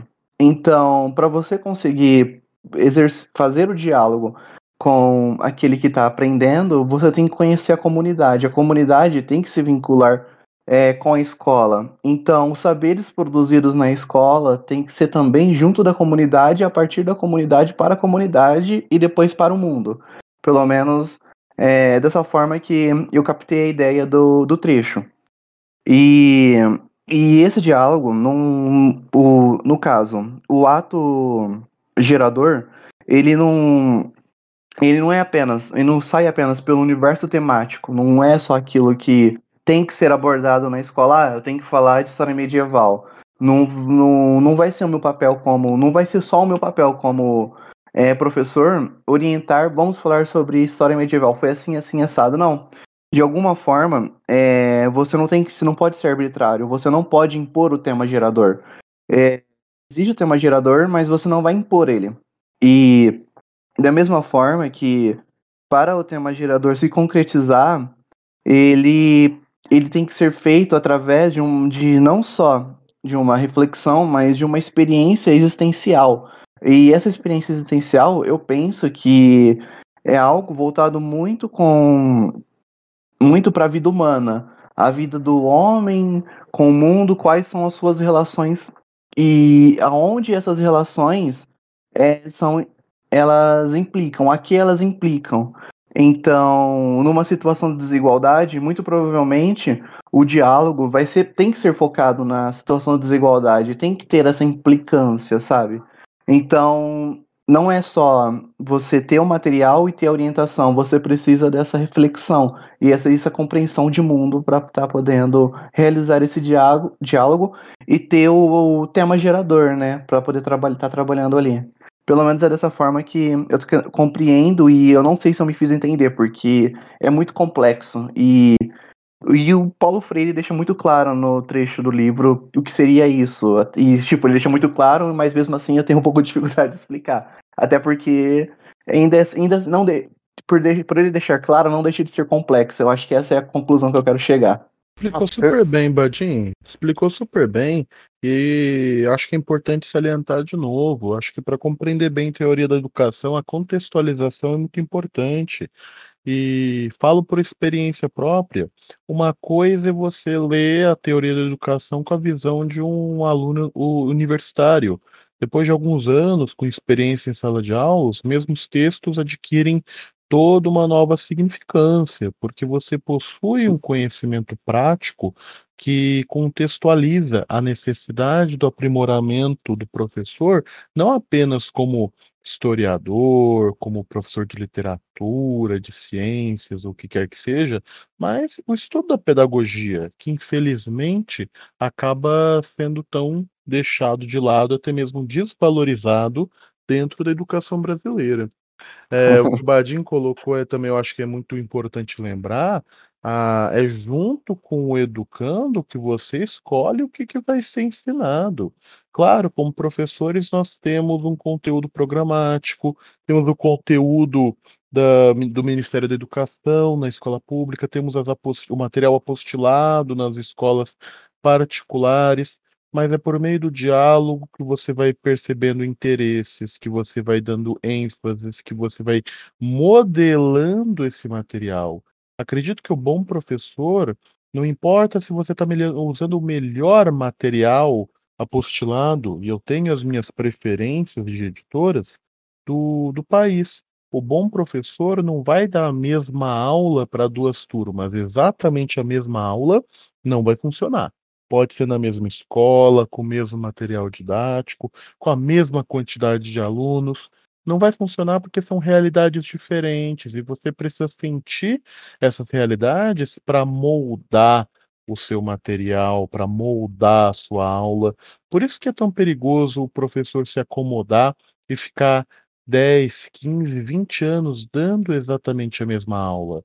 A gente vai continuar tratando de Idade Média, mas a gente vai fazer isso sempre procurando novas abordagens. A gente vai dar aula de Idade Média falando para o nosso aluno de sexto ano ou de primeiro ensino médio, quando esse material essa matéria é revista, né, anos depois, do Brasil, do interior de São Paulo, né, contextualizando por que, que ele tem que aprender isso.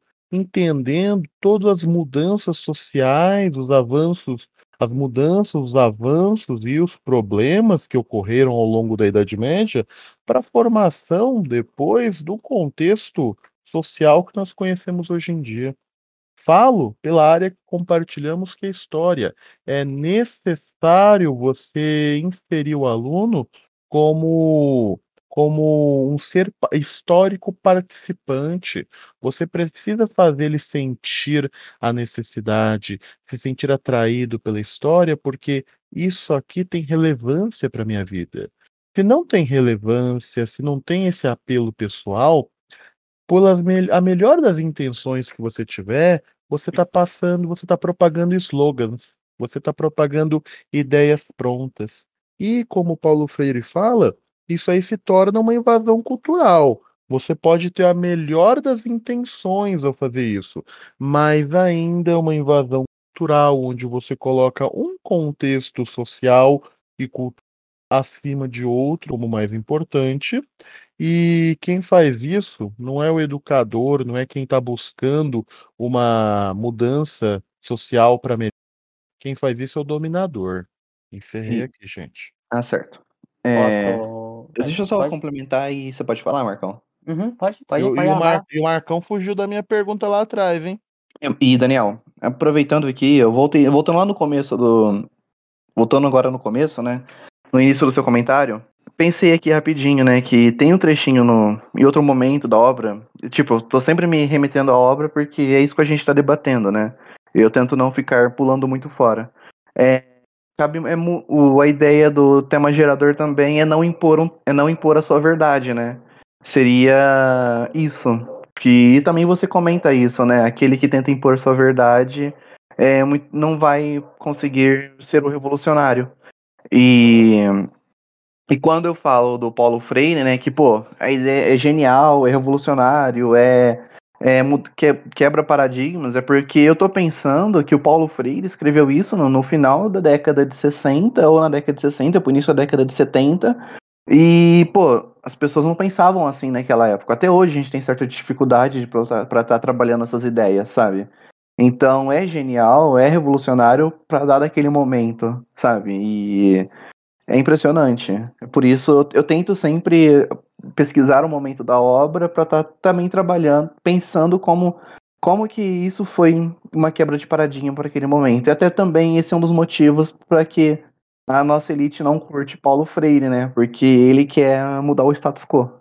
Acho muito importante é, pontuar. Acho que tudo que vocês falaram contemplam todo esse contexto da questão é, das palavras é, geradoras, né? Temas geradores, né? Então é muito importante isso. E tudo que o Leonardo pontuou a questão da, de partir é, de algum assunto que o aluno vai compreender é fundamental, porque é o seguinte, as palavras geradoras é aquilo que o aluno, a palavra, tema que o aluno se sente pertencente, e desta maneira ele vai compreender que faz parte da história, que ele se torna um sujeito histórico atuante. Acho que é realmente é tipo esplêndido que o Paulo Freire tenta é, fazer com isso. E dentro da- das questões dos temas geradores, surgem outros temas, que o próprio Daniel me sujeitou uma pergunta, me impôs uma pergunta de forma leviana, indo contra Paulo Freire, mas tudo bem. É, Não, acho que é nós importante. estamos aqui construindo o diálogo. E o diálogo, construindo o conhecimento por meio do diálogo, e o conhecimento muitas vezes vem do questionamento. O porquê, como assim, o que, que é isso? Foi uma imposição, Mas mentira. é aquele negócio, né? Você leu, então prova. Prova que você leu, vai. Posso ir ao banheiro? Não, não pode. É, mas é bem isso. Então, partindo desse ponto, é que a palavra gerador, no meu entender, se torna um vínculo entre a, a questão, ou as situações limites, e, as e os atos limites. Paulo Freire vai pontuar o seguinte, que as situações limites implicam a existência daquela, daqueles a quem direta ou indiretamente servem e daqueles a quem negam e freiam. É o seguinte ponto, é aquelas questões impostas é, muitas vezes de forma alienante, de forma que vai subjugar o ser que a recebe e vai castrá-lo é, é, conscientemente, ou de maneira que vai atuar historicamente de forma inconsciente. É onde que surgem os temas geradores nesse dia, ou nesse, nesse processo, melhor dizendo, né? Que é muito que o Daniel e o Badin falou exaustivamente, realmente. Eles bateram bem, acertaram ponto. É o seguinte, enquanto as situações geradoras, ou desculpa, as situações limites, é, vão impedir que o aluno se encontre dentro de um caráter universal, que é, é a questão universal são particularidades que atuam de forma conjunta, né? É que se faz se encontrar os temas geradores dessa, dessa questão universal. E o Paulo Freire vai dar exemplo disso. Ele vai falar que situação limite, questão do, do subdesenvolvimento, ele é um exemplo que ele pontua, né? A questão do subdesenvolvimento, ao qual está ligado o problema da dependência. E é a, é a fundamental característica do terceiro mundo. Aquele coloca várias palavras que estão conectadas sobre desenvolvimento, dependência e terceiro mundo. A questão da América Latina, é claro, ele está tentando pontuar. Isso que eu quero dizer é que simplesmente quando você for, é algo que ocorreu comigo, você for trabalhar a questão do período é, canavieiro no Brasil, no período colonial, você vai chegar no aluno e você vai falar diretamente da escravidão ou de outras coisas que muitas vezes estão distantes da realidade do aluno. Você simplesmente fala. Eu falei na, no ato, né? Vocês conhecem alguém que corta cana? Você sabe o que é cana? E aqui na região, quem conhece a região do interior de Ribeirão Preto, sabe que aqui está repleto é, de, de cana, canaviais. E é uma forma de começar a inserir o aluno um ponto que conecta ele com a realidade de um processo histórico. A cana hoje é predominante no Brasil, não é simplesmente algo desconexo da, da história do Brasil, é algo que está conectado. Então vamos partir dessa realidade palpável, muitas vezes, para levar ele para algo mais abstrato. Não fazer ao contrário, é fazer algo abstrato, que muitas vezes a história o é, e dessa maneira vai deixar o aluno meio que, sei lá, viajando, né? E é nesse ponto que eu parto para outra questão, que são os atos, atos limites. Nessa questão, o ato limite é o seguinte: o ato limite vai compreender da seguinte forma. Espera aí, aqui. Vamos lá. Ato limite é, é a questão de o homem é estar como consciência de si e do mundo em relação do que enfrentamento com sua realidade, como eu disse, é algo que se mostra através da realidade, em que historicamente se dão as situações limites. Eu quero dizer que dentro das situações limites que está ali é, dada, posta, os atos limites será o rompimento, será a consciência do homem encontrando dentro do processo histórico. É como Paulo Freire mesmo fala, a relação, o diálogo se dá entre homens mas é, é através do mundo que ele se encontra como sujeito histórico. É como eu disse esse exemplo, essa anedota. É, quando eu disse para os alunos o seguinte: vocês conhecem ou sabem o que é cana-de-açúcar? Eles já, pô, já 30 alunos já levantaram a mão. Se eu falar, vocês sabem que foi o Brasil colonial? Claro, eles vão levantar a mão. Mas será que é um assunto que eles têm tanta compreensão quanto que é cana-de-açúcar para eles, que muitas vezes os pais é, desses alunos são baias frias, naquele caso, né? Isso já faz algum tempo. Então, é, é isso. A situação limite, a, os atos limites se complementam através dos temas geradores. No caso, se complementam ou se conectam através do processo que é mediatizado pelos atos geradores.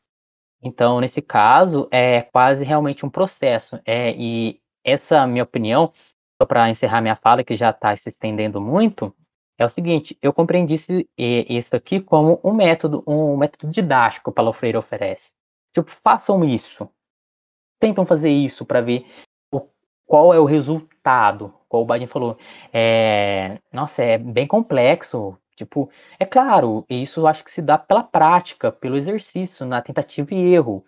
E não é algo que simplesmente você lê, fala assim, eu li, compreendi, tchau, eu sou mestre no Paulo Freire. Não, você tem que aplicá-lo, é, é praxis. É Paulo Freire mesmo fala, é praxis isso, teoria e prática, teoria e prática.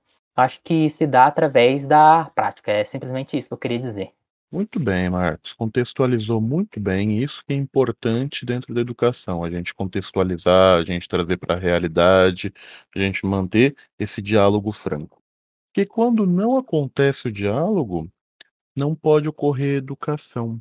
O capítulo 4, em oposição ao que é descrito no capítulo 3, que é a dialogicidade, que é essa ideia de com, trocar ideias e visões de mundos e construir o conhecimento em conjunto entre os homens, a teoria da ação antidialógica, que é descrita no capítulo 4, último capítulo da obra, e aí, se eu não me engano, mais curto também, mostra com diversos exemplos como é exatamente que é, ocorre a educação sem o diálogo, como a educação que é prevista como modelo ideal pela pelas parcelas da população que não se interessam por uma educação revolucionária para manutenção dos seus privilégios sociais.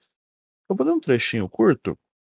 Não é possível, não é possível a liderança tomar os oprimidos como meros fazedores ou executores de suas determinações, como meros, meros ativistas a quem negue a reflexão sobre o seu próprio fazer.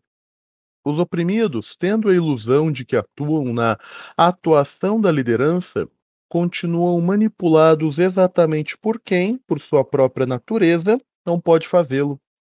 Sem o diálogo com os oprimidos, não é possível praxis autêntica, nem para estes, nem para ela. Antes de continuar, acho que é importante contextualizar que praxis, para é, dentro da visão de Paulo Freire, essa expressão tá, ela se remete à ideia de um conjunto de práticas que visam a transformação da realidade e a produção da história. Esse tornar o indivíduo um, um um indivíduo histórico, né, que compreenda o seu lugar dentro, o seu lugar não o limitando dentro do todo, mas expandindo a sua visão e as suas possibilidades de vida também, junto à educação. O que fazer ação, o seu que fazer, ação e reflexão, não pode dar-se sem a ação e a reflexão dos outros. Se seu compromisso é o da libertação, a praxis revolucionária somente pode opor-se à praxis das elites dominadoras, e é natural que assim seja, pois são quefazeres antagônicos. O que não se pode realizar na praxis revolucionária é a divisão absurda entre a praxis da liderança e das massas oprimidas, da forma que a destas fosse a de apenas seguir as determinações da liderança. Um exemplo que eu acho muito legal que ele dá no final desse livro ele cita muito a questão dos revolucionários cubanos, a diversas anotações de, do canto da página, porque ele constrói isso, a relação de como deveria ocorrer da educação. Ele até fala, desde o começo do livro, Paulo Freire deixa bem claro que ele é contra a Revolução Armada, porque a visão, ele me, muita gente vê ele como inocente, eu não vejo como inocente. A, visão que ele tem é: eu sou educador. Se eu pregar essa revolução, essa mudança social pela violência, eu perco a minha credibilidade como educador, eu perco a minha oportunidade de diálogo como educador. O seu fazer social é causar essa mudança por meio da reflexão, do diálogo, do amor. Aqui eu vejo muito a importância de qual que é a mudança positiva que eu posso causar? O caso do professor é usar o seu lugar social como educador para causar essa reflexão em uma educação que tenha suas bases dentro do diálogo. Por que eu estou citando esse exemplo? Porque ele cita muito as questões dos revolucionários para falar como é a relação entre as lideranças e entre o, a massa deixando claro que a liderança necessária, precisa-se de alguém para ajudar isso a começar, mas quando a mudança começa, existe o todo, existe a massa, não existe algo à parte. E o professor deve manter isso em mente também.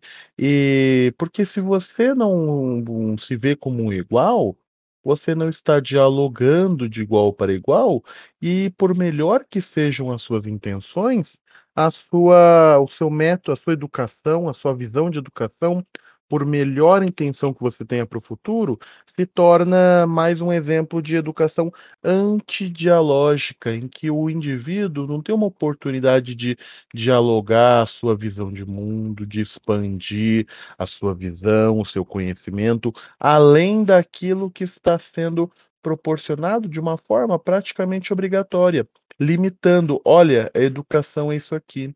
Por isso que a gente tem popularmente essa visão de que a escola é chata, que a escola é limitadora para o jovem, porque foi nos colocado que a escola é isso e que a escola pode apenas ser isso, quando a educação possui possibilidades muito maiores, muito mais positivas do que aquilo que nos é apresentado.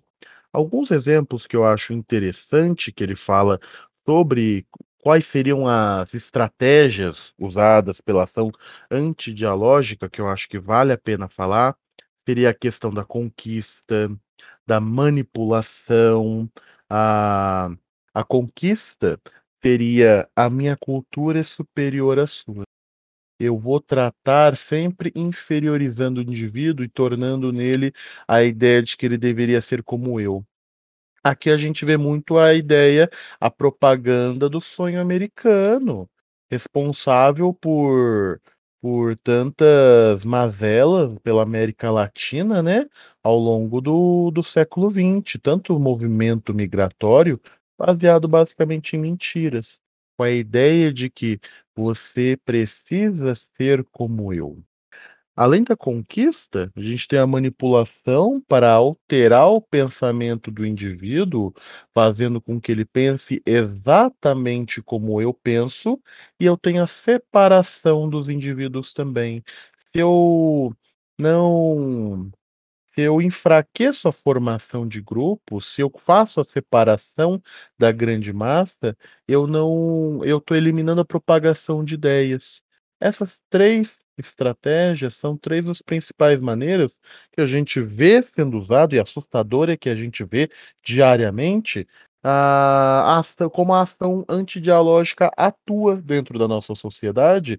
E conhecer essas estratégias do inimigo, por assim dizer, é fundamental para que o professor saiba exatamente como agir, que nós estamos combatendo, que nós estamos enfrentando diariamente em sala de aula, para que os nossos alunos sejam indivíduos livres, sejam críticos, sejam pensadores e que vejam na educação não como uma obrigação, não como algo negativo, mas como uma oportunidade de crescimento pessoal para o seu futuro. Daniel, eu vi que você comentou a questão do Paulo Freire, né? Eles são ingênuos. E até pelas ideias dele, né? Porque, como o Marcão falou, é meio piegas a ideia de amor e tal. E eu também, esses dias, no final de semana passado, o, Dani, o Marcão e o Daniel estavam debatendo no grupo a questão do. essa questão mesmo. E eu tava só ouvindo os longos áudios que eles estavam enviando. e nisso, eu acho que. Acho que agora que eu vou aproveitar e dar, passar um pouquinho do meu ponto de vista sobre aquela discussão também. E acho que também não tem muito a ver. Tem tudo a ver, na verdade, com o que o Daniel acabou de falar.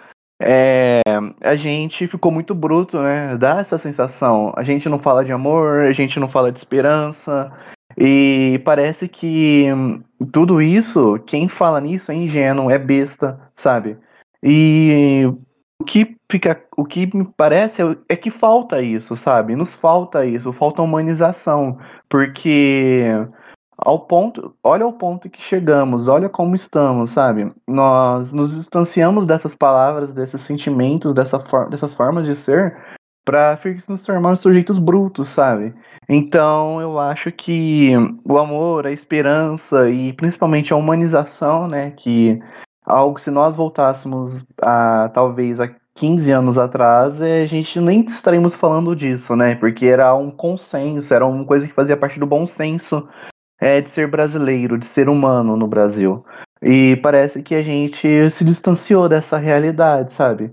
E é, isso é meio estranho e até assustador, porque agora eu tô na. Eu sou um jovem adulto, sabe? E eu tô lidando com essas questões que até então, na minha infância e na minha adolescência, eram muito bem resolvidas quanto às minhas relações é, socioculturais, sabe? De humano com outro humano. E eu falo humano contra humano porque é, é legal, eu gosto de frisar essa ideia, sabe? Que todos nós somos seres humanos. É, não importa de onde você vem, para onde você vai, nós somos seres humanos. E eu acho que o Paulo Freire aborda muito essa questão, ele frisa bastante isso. Que até então tem no capítulo 4 também, é, aproveitando o gancho, né, com a fala do Daniel, a minha fala, ele aborda, ele, como ele fala, das massas populares que são dominadas. E se não houver, se eles forem capazes de até um certo momento histórico da de atender a uma vocação a ser sujeito, aquele que vai ocasionar a mudança, é, cabe a problematização, sabe, da própria opressão, da própria realidade, para se entender. E eu acho que é isso que a gente está fazendo, sabe? E que isso que nós deveríamos estar fazendo todos os dias. E para nós estarmos nos entendendo, entendendo como ser sujeitos da nossa própria realidade. E não procurando, até ele, ele, ele fala isso, não procurando um líder político, um sujeito revolucionário, alguém que vai. Pode haver essa pessoa, deve haver essa pessoa, deve haver. Que eu acho que aí já entramos para o escopo da política, né? Se pensarmos na nossa sociedade, na democracia e tal. E, mas não significa que esse político ele vai impor uma, ele vai ceder direitos, ele vai nos dar as coisas, porque se nós seguimos cegamente os populares seguirem cegamente esse político, ele não vai estar tá fazendo nada mais, nada menos do que a, a salvação das massas, né? O que a elite antes fazia, o que os grupos dominantes, os grupos que dominam fazem, sabe? E, e ele aborda isso num determinado momento do quarto capítulo. E a, nesse caso, a libertação, a salvação das massas populares, ela ela é uma libertação histórica, né? Dentro desse vínculo, dentro de todo esse processo que o Paulo Freire ele aborda. Eu acho muito legal pensar que o Paulo Freire usa muito a história porque ele tenta entender o todo, né? Ele tenta compreender qual, quais foram os processos que nos levaram até aqui.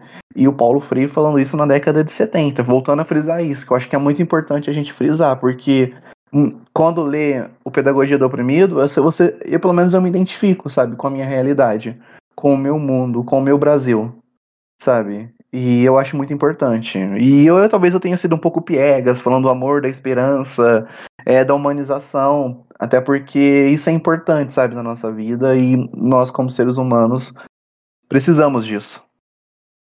Piegas de maneira absolutamente nenhuma, Baldinho. Eu acho que não só a educação, eu acho que muitas áreas, diferentes áreas da nossa vida como sociedade, falta essa humanização, falta a gente realmente olhar para o próximo como um indivíduo, que é isso que o Paulo Freire fala que está faltando não só na educação, mas na sociedade como um todo. Não vejo nada de piegas da gente ter um certo otimismo, mas não é um otimismo barato. Eu lembro do professor Faustino falava isso na faculdade. Não é um otimismo barato e piegas baseado em frases de Facebook e nada vazio. É um otimismo baseado em estudo. É olhar quem veio antes da gente que escreveu esses textos que são considerados tão perigosos por quem não quer uma mudança social positiva é ter esse estudo, é ter essa prática, é compreender de que maneira eu posso fazer uma sociedade mais humana, não em larga escala. Um indivíduo não vai fazer uma mudança em larga escala, mas você vai começar uma pequena faísca próximo de você. Quem sabe você não forma professores que vão se inspirar em você e continuar o seu trabalho para as próximas décadas. Quem sabe você também não vai formar, mesmo quem não seja professor, mas bons profissionais, independente da área em que forem atuar, forem ser humanos e lembrar dessa necessidade de da humanidade, do amor dentro da nossa sociedade. Sinceramente, se isso for piega, se isso for vazio, eu não vejo significado no ato de ser professor, de dar aula, porque para mim é sim um grande ato de amor. Claro que deve ser como qualquer profissão, você deve ser recompensado por isso, você deve ter condições de trabalho. Piega seria se a gente simplesmente falasse que o professor faz isso por amor e dane-se todo o resto. Temos contas para pagar, precisamos ter qualidade de vida também, mas o que eu falo da questão do amor, todo profissional deveria, para fazer um bom trabalho, ter o amor na questão de ver o outro como um ser humano que está ali precisando da sua ajuda naquele momento. Como eu, como indivíduo que estou humanizando aquele, não é uma coisa que está diante de mim, é um indivíduo com a sua história, com a sua visão de mundo, as suas experiências, as suas particularidades. Como eu, neste momento, posso tentar ter uma atitude positiva que possa contribuir para um crescimento pessoal para essa pessoa. Eu acho que isso é um pensamento que todo profissional deveria ter. Nós estamos caminhando para o final do episódio. Episódio que talvez tenha ficado um pouco mais longo do que a média. Vamos ver como é que vai ficar a edição, mas isso aí é problema do Badin, né, Badin? Você é um inseto! nosso mestre da nosso mestre das edições. Se tem musiquinha do Jojo's Bizarre Adventure no podcast sobre educação, é graças a esse mestre cheio de talentos que é o Badin, que sempre nos surpreende. Poder da criatividade. Eu... é, essa criatividade que é muito importante também na sala de aula. Pessoal, eu só quero, antes da gente fazer nosso fechamento padrão com as indicações, lembrar, pessoal que, que talvez possa nos estar ouvindo e sejam alunos da faculdade, que estão tendo seu primeiro contato realmente com a obra de Paulo Freire, eu vou dar uma pequena dica. Como é que eu faço leituras? Eu, pessoalmente, não tenho grandes vaidades ou cuidado com livros, com exceção daqueles capa dura bonita que a gente realmente tem um certo orgulho de deixar na prateleira. Obra do Hobbit aí, mim, ó. é, meu Senhor dos Anéis, bonitão ali. Tolkien agradece. É, eu tenho alguns. Mas livros para mim são ferramentas, eles servem para um meio. Eu sempre Gostei de livro surrado, porque um livro que está gastinho, que já está muito que já está velhinho, foi um livro que foi muito lido, um livro que contribuiu para o crescimento, para o aprendizado de muita gente. Eu tenho livros aqui que já devem ter rodado para mais de 10 amigos meus, já estão bem surrados. Portanto, e ainda mais os livros que que sejam para estudo, eu, eu leio com uma caneta, eu leio com uma régua para fazer os apontamentos, eu escrevo. Então fica a dica, pessoal. Não tenham grandes vaidades com o seu livro, principalmente se é para estudo. Anotem, façam marcações. Eu uso muito post-it também. O meu, o meu Pedagogia do Oprimido tá, tá extremamente marcado. Uma edição que já tem quase 10 anos de uso. Mas quanto mais gasto o seu livro está, né, mais mostra que ele foi usado, manuseado e que você conseguiu absorver realmente o que está ali. Paulo Freire não é uma leitura extremamente complexa, mas principalmente quando ele fala de certas etapas das dificuldades historicamente geradas para que a educação seja, a educação libertadora seja propriamente executada, pode parecer um pouco complexo, como eu falei anteriormente. Então, busque como é a maneira mais confortável para você fazer esse estudo junto à leitura. Ah, eu dobro a página, ah, eu rabisco, ah, eu faço anotações. É extremamente individual e eu pessoalmente acredito que a leitura por estudo ela precisa ter uma abordagem diferente da leitura por prazer. Se eu vou ler por prazer, eu posso ler deitado. Eu pessoalmente não acho que é uma posição muito favorável a uma leitura de estudo, que a gente precisa realmente estar mais atento e muitas vezes pronto para fazer uma pesquisa durante a leitura. Aproveite a tecnologia, faça anotações no celular durante o seu estudo e complemente com pesquisas depois. Nós, eu sempre falo para meus alunos, a internet é uma ferramenta maravilhosa que pode nos ajudar um crescimento pessoal, expandir nosso, nossa visão de mundo de uma maneira enorme. Eu, pessoalmente, outro dia usei para aprender a fazer concertos básicos em, na minha casa, para aprender a trocar uma torneira. Eu consegui isso com o YouTube. Usem a internet a seu favor para que vocês possam agregar cada vez mais ao seu crescimento pessoal. Chegando ao fim de mais um episódio do Gavetas da História, e como já é nossa grande tradição, agora é um momento que sempre me dá muito prazer, conheço muita coisa bacana com vocês aqui fora, nossos bate-papos no podcast, que é o momento das indicações. Cada um de nós, né, na nossa rodinha aqui, vai fazer uma indicação, seja um livro, seja outro podcast, um filme, qualquer produto cultural que de alguma forma possa agregar a construção do conhecimento que nós tivemos neste momento aqui juntos, e esse é sempre o nosso grande objetivo. A minha indicação desse episódio vai ficar para uma obra anterior do Paulo Freire, que é A Educação como Prática da Liberdade. Esse livro foi escrito anteriormente ao Pedagogia do Oprimido e, como o nome já nos revela, das ideias que Paulo Freire vai depois, de certa forma, até mesmo amadurecer na pedagogia do oprimido, junto com a sua vivência como educador, que a sua, sua visão sobre a educação sendo uma forma de libertar os indivíduos, de expandir a sua experiência, a sua visão de mundo, a sua realidade ao seu redor, surgem aqui com essa obra. Então, minha indicação, mais uma vez, é o livro Educação como Prática da Liberdade, do grandíssimo Paulo Freire. Vadim, por favor, qual é a sua indicação para gente? Hoje eu vou fazer uma coisa diferente. Eu não vou indicar nenhuma obra a não ser o Pedagogia do Oprimido, sabe?